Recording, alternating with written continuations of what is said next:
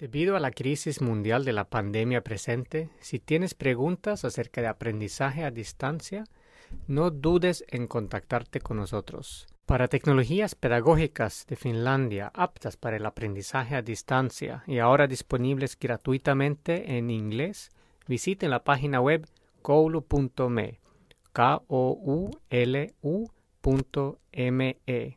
koulu.me para algunos ejemplos de lo mejor que ofrece el sector educativo de Finlandia. En este momento estamos elaborando una serie de material de soporte pedagógico, también para responder sus inquietudes específicos. Así que por favor, contáctense con nosotros si tienen preguntas específicas acerca de aprendizaje a distancia. Buenas tardes desde Finlandia. Soy Johnny Alwindi, educador y emprendedor basado en Finlandia con la mirada hacia América Latina. En este podcast intentaremos exprimir las enseñanzas de Finlandia y lo que ha llevado Finlandia a ser un referente mundial en cuanto a la educación. Esta sesión es una charla dada a un grupo de educadores de Ecuador en colaboración con la organización Visit EduFin que ofrece programas de aprendizaje sobre el sistema educativo finlandés en español.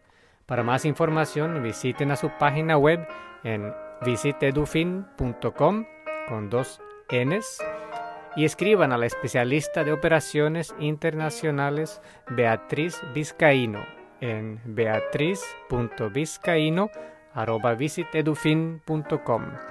Beatriz con Z y Vizcaíno con V pequeña I Z C A I N O arroba visitedufin con dos Ns punto com y la página web visitedufin.com.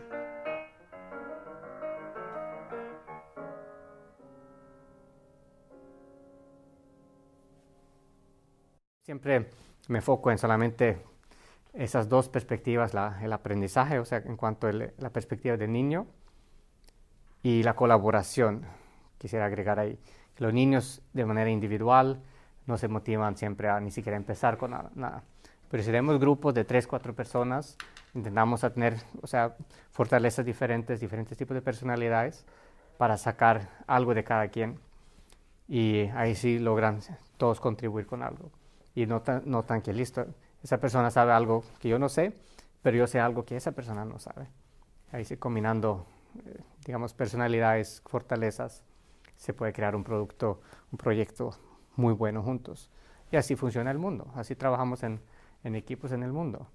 No hay por qué tener cuatro programadores en una empresa donde no saben vender nada, ni trabajar con marketing. Tocan en diferentes competencias, diferentes enfoques, diferentes roles. Y ahí sí el rol del maestro tiene que ser más pasivo, más facilitativo, y más como orientador, inspirador.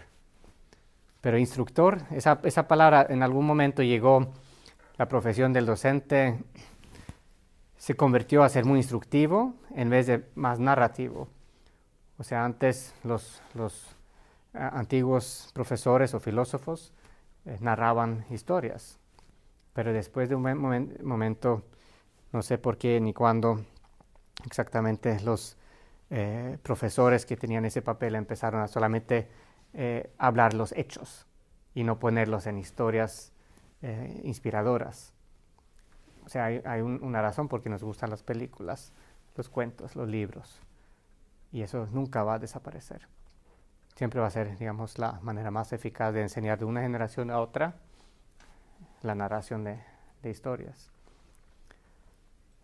Y ahora si los niños pueden tomar ese papel de narrar sus historias, vuelven también los, los creadores de, de, los contenidos, los conocimientos. Además pienso que es más fácil para ellos recordar el trabajo que hicieron con sus compañeros, recordar la investigación, el hacer el material que ellos presentaron, etcétera, etcétera, más que lo que él dijo el profesor algún día en el aula mientras escribe el pizarrón, ¿verdad? Exactamente. Y ahí sí es, pues eso sabemos que hay, hay un triángulo del aprendizaje, eh, the learning pyramid, donde se, se ve se, eh, que es, es, muy claro y, eso lo entendemos todos, que si solo leemos algo, o sea, si solo escuchamos algo, aprendemos bastante poquito, si leemos algo, aprendemos un poquito más y si estamos interactuando, hablando con los demás del tema, o si, si tenemos audiovisuales eh, primero, o sea, algo más eh, didáctico, aprendemos un poco más, algo visual, y después si estamos integrándonos en la conversación, el debate, profundizamos algo más, y si llegamos hasta enseñar el tema, eh, llegamos a memorizar y aprender muchísimo más. Es como el mejor nivel, donde los niños vuelven profesores. Y eso se puede facilitar en un aula, sin necesidad de tecnología, sin necesidad de salir del aula. Dejar que los niños enseñen a los demás de sus temas que trabajan. Podemos utilizar la biblioteca como fuente. Pero hoy en día tenemos el Internet y tenemos que utilizar el Internet como una herramienta poderosa como es, no solamente para búsquedas simples, pero para trabajos profundos, para aprender a analizar, criticar diferentes fuentes de información y es, suficiente tener, si tenemos acceso al Internet una vez a la semana, utilizamos ese Internet entonces de una manera muy productiva. O en la biblioteca, o en el parque, o en la casa. Eh, no necesitamos eh, buena tecnología todo el tiempo, sino así podemos planear el trabajo un poco. Y cuando estamos en el aula, utilizamos el tiempo para el debate, la conversación, las presentaciones, la interacción, no, no para eh, la clase magistral. Eso, ese, ese, papel ya no es tan interesante para los niños. Y así eh, vamos a llegar también a lo de cómo utilizar la evaluación para, como una, una manera de mejorar el aprendizaje y no como una manera de controlar lo que se ha aprendido hasta ahora, que va mano a mano con, con la pedagogía del, del flipped learning, o sea, el aprendizaje invertido, donde la clase magistral se puede eh, utilizar en formato de un video que los muchachos vean en su casa, eh, viendo la teoría del material eh, antes de la clase y cultivando esa cultura de utilizar las horas de la clase para actividades más productivas, se va a lograr muchos resultados mucho mejores. Quisiera que se enfoque en, lo fundamental, que sí es la perspectiva del niño y la colaboración. Con esas dos partes se llega muy lejos. Alimentando siempre la curiosidad, porque si no existe la curiosidad, no se va a lograr nada. La motivación, la disciplina de antes ya no funciona, no en el aula. O si funciona, solo vamos instruyendo información, metiendo la información que igual no le va a servir para la vida después. Y además, después del examen lo, van a olvidar igual. Eh, ¿La propuesta pedagógica actual de Finlandia cuál es?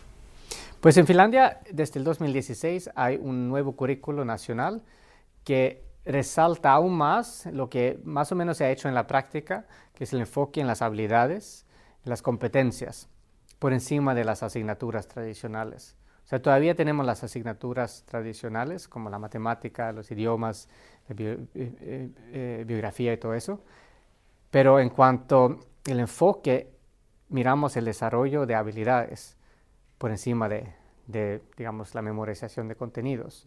Utilizamos las asignaturas como herramientas para desarrollar habilidades. Entonces podemos como docente decidir, listo, voy a eh, intentar enfocarme este año o este mes en la habilidad de la colaboración. Tenemos que cultivar la colaboración un poquito más.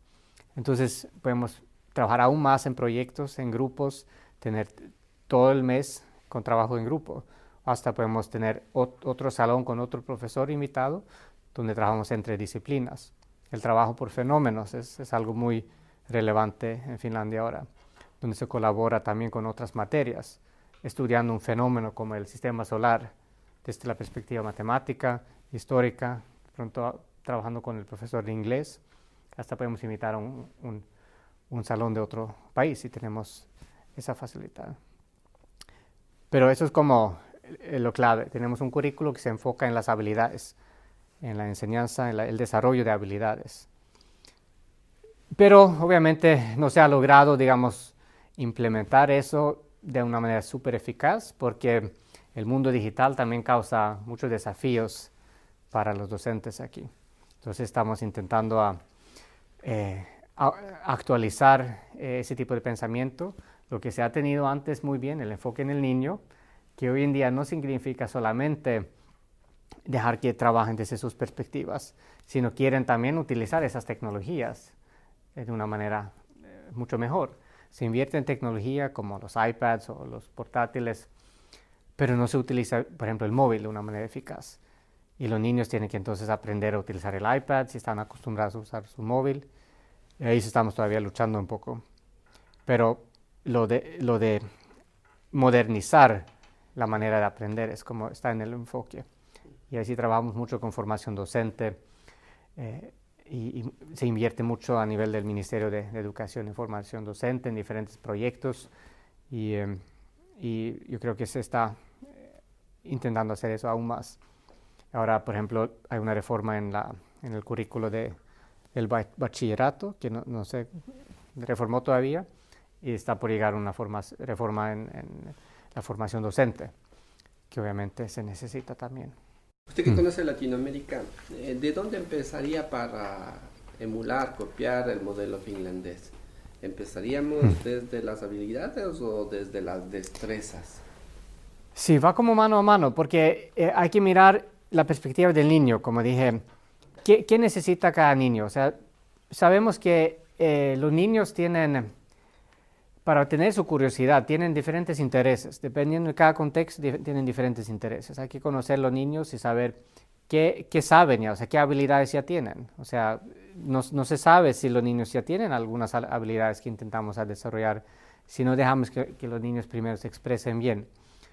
Entonces, es, es, esa manera de intentar controlar el proceso de aprendizaje, que hay jerarquías muy fuertes en América Latina hay una estructura muy fuerte siempre. O sea, podemos ser mejores comunicadores a nivel social, se habla más, hay, digamos, más amistades de alguna manera, pero en Finlandia hay mucho menos jerarquía. Aquí se habla muy fácilmente de tú a tú con cualquier jefe, hasta con el ministro de, Educación. No hay, digamos, esa, esa, jerarquía, esos obstáculos en cuanto a la toma de decisión. No hay, digamos, no se necesita tanta autoridad, autorización de, para tomar decisiones. Y entonces eso es como algo que tiene que ver con la cultura de confianza.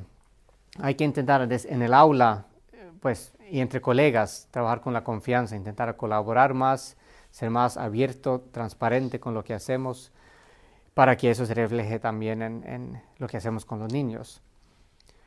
O sea, e, e, eso es como tan importante que toca, digamos, pensarlo muy bien. O sea, la cultura de la confianza en Finlandia no llegó de la nada pero sí tenemos una muy buena cultura de confianza. Confiamos en el otro y eso no, tampoco podemos esperar que llegue de, los políticos, porque no es así. Los políticos en Finlandia están construyendo políticas basado en las experiencias que tenemos en el aula, que se ha logrado, digamos, transmitir entre los profesores y los investigadores. La investigación también quería comentar ahí algo, el pensamiento científico, o sea, la curiosidad llega a tener un pensamiento científico también eh, en, edades mayores. Y los profesores necesitan un, pensamiento más científico, cuestionando lo que hacen, mirando lo que hago ahora está bien o, o, mira, ¿qué, ¿qué, podría hacer? Y, hasta en Ecuador estoy súper seguro, porque lo veo en Colombia, en Argentina, en, Uruguay, donde he estado este año, que siempre hay profesores con, con una, una mentalidad muy proactiva, que busca encontrar soluciones, que, que se conecta con, que de pronto ha logrado viajar a otros países, como ustedes ahora han logrado viajar hasta Finlandia, que de pronto ha logrado trabajar eh, en otro país, que logra implementar algo y poco a poco logra reformar todo el colegio. Y si es una cadena de colegios, logran colaborar y, llevar a cabo grandes eh, cambios.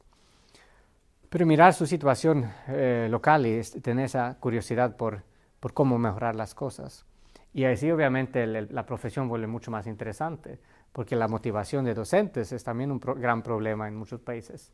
Eh, en Argentina noté eso mucho. Los padres estaban quejándose de, la falta de motivación de los profesores. Pero si los profesores tienen mejores herramientas, menos carga laboral por tener que preparar cada hora de cada clase, utilizando una pedagogía moderna, y de pronto con una herramienta moderna, eh, el trabajo administrativo que ya está en exceso en todo el mundo, eh, el profesor no es un, ningún administrador de, de, papeles. E, ese trabajo deberíamos de sacar lo más que se pueda. Y hay programas que lo hacen mucho mejor que un humano. Entonces eso eh, tenemos que implementar. Eh, y yo no, yo no conozco cada contexto. A mí me gusta siempre mirar, por ejemplo, en Argentina alguien me comentó de, ah, ¿cómo hago si tengo un grupo de 36 niños? ¿Cómo trabajo en proyectos? Si, si, si tengo tantos niños y mi aula es tan pequeño y, casi no logro captar la atención de todo el mundo en lo que intento hacer, pues y mi perspectiva es de una, pues yo sé cómo es estar en un aula con muchos niños. Yo ni siquiera intentaría captar el interés de todos esos niños al mismo tiempo. Es como una misión imposible. O sea, si voy a todos los días ser yo que habla y todos esos 36 niños sentados silenciosos escuchándome, eso no es una pedagogía que funciona con niños. Hay que dividirlos en, grupos pequeños y dirigirse a un grupo a la vez. a veces hasta un individuo a, la vez. Y ahí sí se, muy, se vuelve muy fácil la comunicación. Y hay me imagino, en, sus colegios eh, eh, buenos casos, buenos ejemplos que, pueden, digamos, transmitir eh, a, a, otros salones. Y siempre otra cosa que sería muy importante sería buscar esos ejemplos a seguir en su contexto. De pronto en su colegio, en su ciudad, hay, si empiezan a hablar más, tener, digamos, reuniones entre colegios o entre profesores, va a salir a la luz diferentes prácticas, que juntando esas prácticas se puede lograr a cambiar bastante. Y, mirando, digamos, en Finlandia hacen eso, colaboran entre disciplinas y dan más confianza a los niños, no los monitorean cada, hora.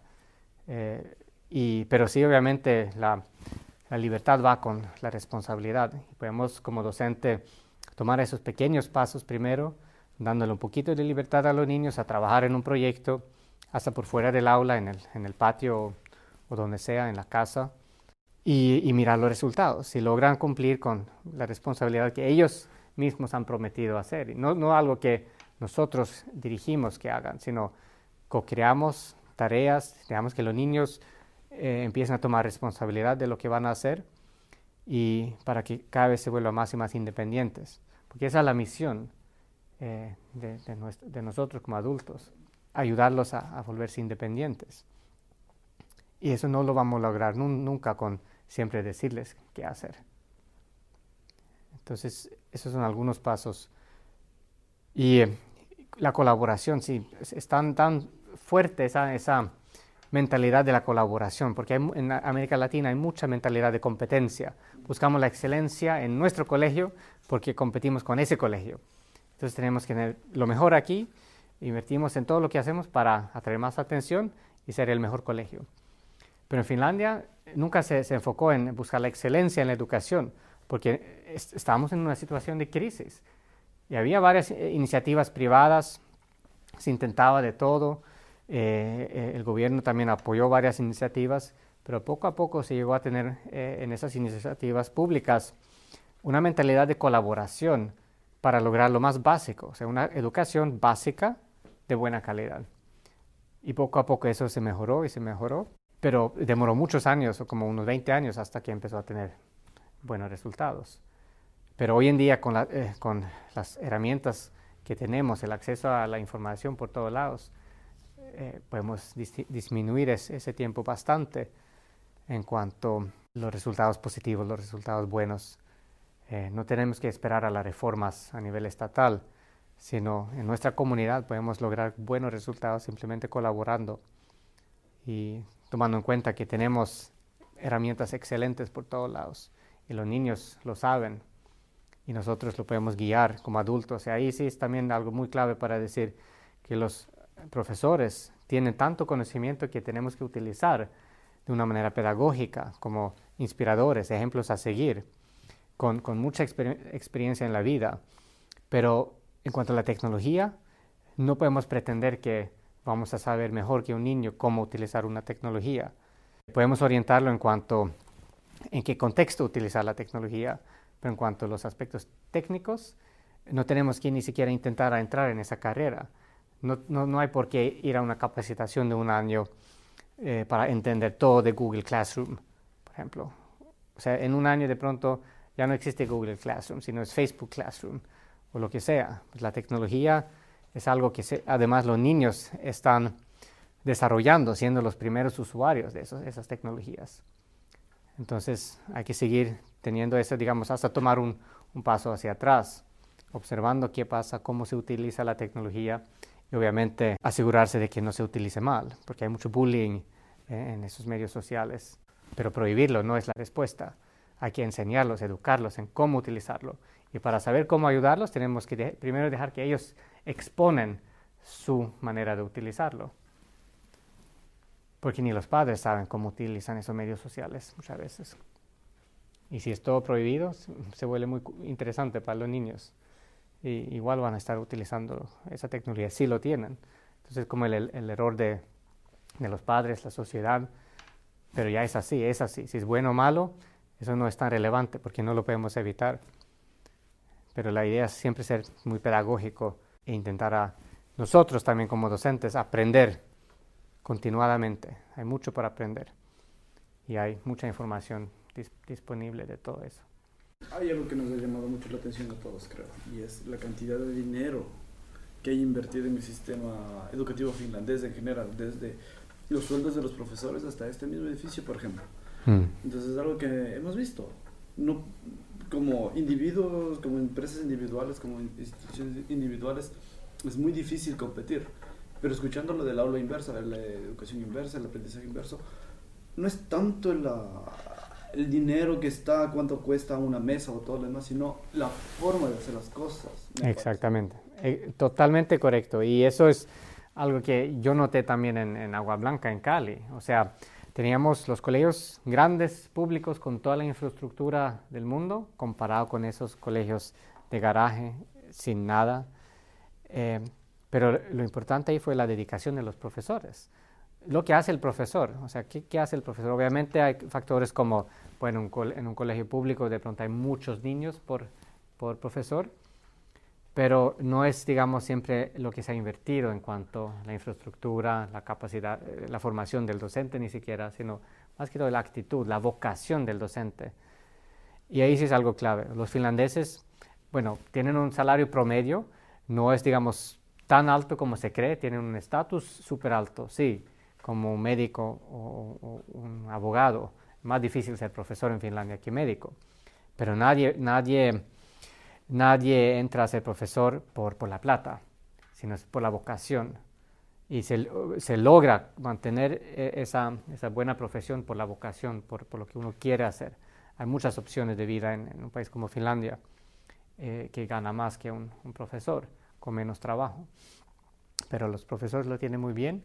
Y en cuanto a la infraestructura, pues aquí pagamos muchos impuestos. O sea, hay, los colegios no siempre han sido tan buenos. Eh, al comienzo obviamente teníamos todo muy mediocre, o sea, hace apenas 102 años Finlandia se formó como Estado independiente y todavía en los 50, saliendo de la Segunda Guerra Mundial, estábamos en crisis, había mucho caos por, por todos lados, mucha pobreza por todos lados y perdimos mucha tierra a Rusia y mucha inmigración interna en el país y mucha reconstrucción eh, después de mucho bombardeo, pero Claro, de pronto conocieron la biblioteca hace poco. O sea, Finlandia ha logrado cosas increíbles en muy poco tiempo. Y lo queremos utilizar como una inspiración para cualquier estado que, bueno, nos demoró de, pronto 40 años, 50 años, pero mirando cómo, cómo funciona la, el desarrollo de la tecnología y qué impacto tiene el desarrollo tecnológico hoy en día en la, en la sociedad, en 10 años, 20 años se puede lograr mucho. Y hay que empezar con pasos pequeños, mirando hacia el horizonte, con paciencia y mirando también en, nuestro entorno, qué podemos hacer en nuestro aula, en nuestro colegio. Se puede hacer mucho en nuestro espacio, con pasos pequeños pero importantes. Muchas gracias por habernos acompañado en esta sesión y bienvenidos con sus preguntas en nuestras páginas de Facebook, Johnny Alwindy Public o Edvisto Latam. Este podcast está patrocinado por Edvisto y edvisto.com y esta sesión en colaboración con Visit Edufin. Para más información visiten a su página web en visitedufin.com y escriban a la especialista de operaciones internacionales Beatriz Vizcaíno en beatriz.vizcaíno.visitedufin.com. Bienvenidos también a probar la plataforma edvisto.com gratuitamente. Por la pandemia presente hemos pospuesto todos los viajes por el momento, pero estamos elaborando material pedagógico específicamente para el aprendizaje a distancia. Si tienes preguntas específicas, por favor envíanos un mensaje en Facebook en la página Yoni Windy Public o Edvisto Latam. Cuídate en casa y hasta pronto.